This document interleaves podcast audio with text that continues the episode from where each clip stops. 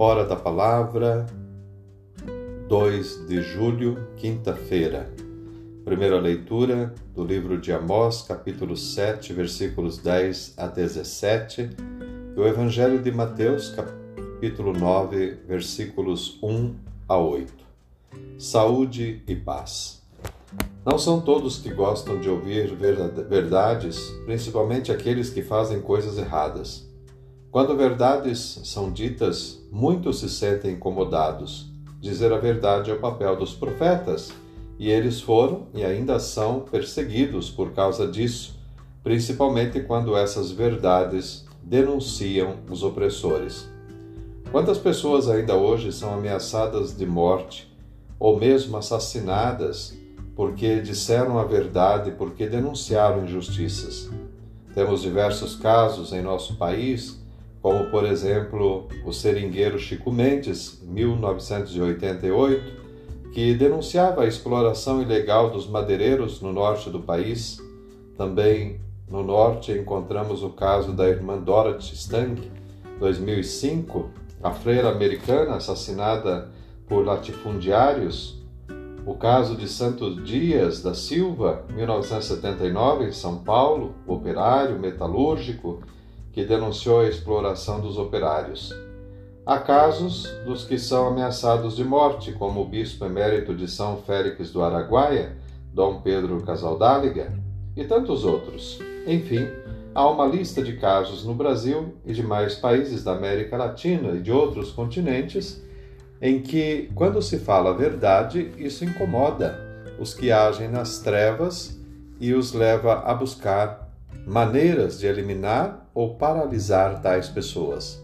Essa situação é ilustrada hoje na primeira leitura em que o profeta Amós é ameaçado de morte porque estava incomodando o rei. Amós havia dito que as injustiças, se as injustiças continuassem, todos iriam sofrer os efeitos disso.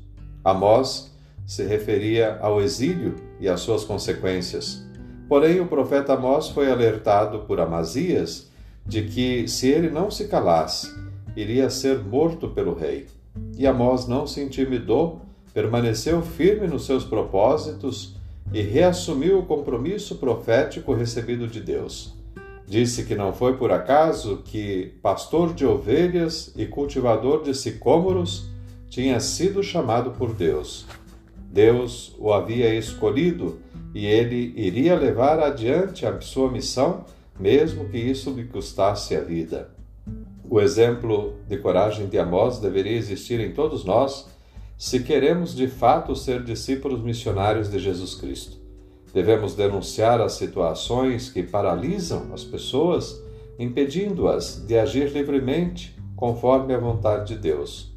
Hoje, existem muitas maneiras de paralisar as pessoas Algumas delas são tão sutis que quase não são percebidas, como, por exemplo, a falta de investimento em educação, em saúde.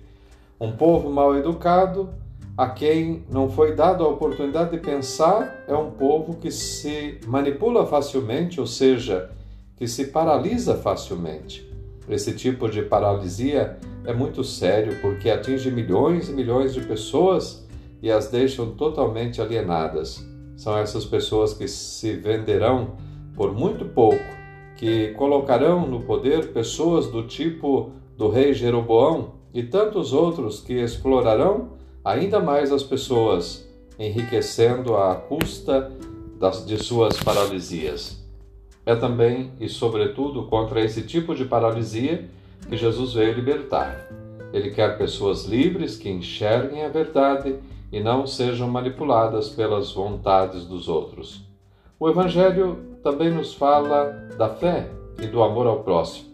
Jesus, ao chegar à outra margem em sua cidade, é surpreendido por um ato de fé e de amor. Algumas pessoas trazem um paralítico deitado numa cama para que ele o cure. A missão de Jesus é libertar as pessoas, curá-las de suas enfermidades e devolver-lhes a dignidade. Para que essa libertação aconteça, é preciso que haja abertura da outra parte, a parte oprimida pela paralisia. É preciso coragem. É por isso que a primeira palavra de Jesus ao homem paralítico é coragem. Jesus o chama de filho, e o paralítico é um filho de Deus, vítima do pecado que o paralisa. As paralisias são consequências do pecado, não necessariamente do pecado de quem está paralisado, mas dos que provocam a paralisia. São muitos os pecados cometidos pela humanidade, principalmente as autoridades, os poderosos, que provocam a paralisia das pessoas.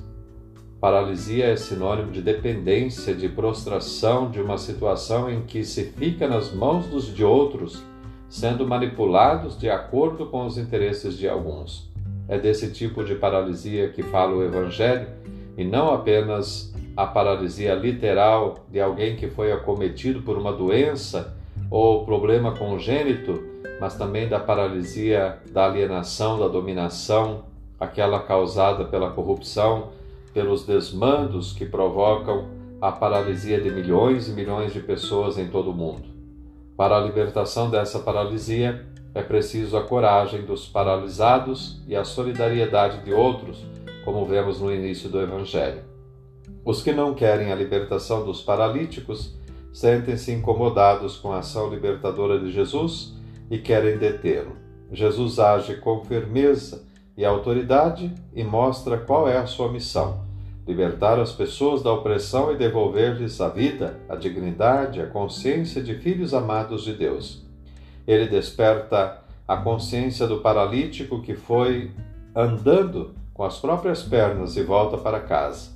A multidão fica com medo, pois a atitude de Jesus é provocadora. Eles sabiam que um ato com essa, como esse despertaria a revolta das autoridades que se mantém no poder às custas da paralisia das pessoas. Uma sociedade de gente paralisada, ou seja, alienada, é muito mais fácil de dominar. Por essa razão, não se tem muita preocupação de se investir na educação, em ações que libertem integralmente as pessoas. Pessoas conscientes e politizadas não ficam paralisadas e não permitem que outros as dominem e explorem. Infelizmente, somos uma sociedade de paralíticos. E o resultado dessa paralisia se revela nos resultados das eleições.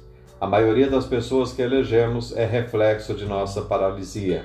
A missão de Jesus foi, sobretudo, libertar a consciência das pessoas da paralisia. Por isso, ele foi perseguido e morto. Se fosse apenas a libertação da paralisia enquanto enfermidade, ele seria apoiado e adorado no seu tempo teria sido aclamado rei pelas autoridades, mas a libertação que ele trouxe foi subversiva no sentido positivo da palavra. Ele quis subverter a ordem opressora e implantar a justiça e a paz. Essa também é a nossa missão. Para que ela seja posta em prática é preciso fé e coragem. A coragem destemida de Amós, a coragem daqueles que publicamente se uniram ao paralítico e o carregaram até Jesus porque acreditavam na libertação. A coragem do paralítico que se dispôs a acolher os ensinamentos de Jesus e a andar com as próprias pernas. Que sejamos discípulos missionários de Jesus Cristo, promovendo a libertação de todas as paralisias que continuam a atingir pessoas em todo o mundo, inclusive em nosso país. Que não tenhamos medo de denunciar as causas das paralisias, como fez Amós na primeira leitura de hoje Somente assim estaremos exercendo a missão profética que recebemos no batismo. Ótimo dia, Deus te abençoe. Em nome do Pai, do Filho e do Espírito Santo. Amém.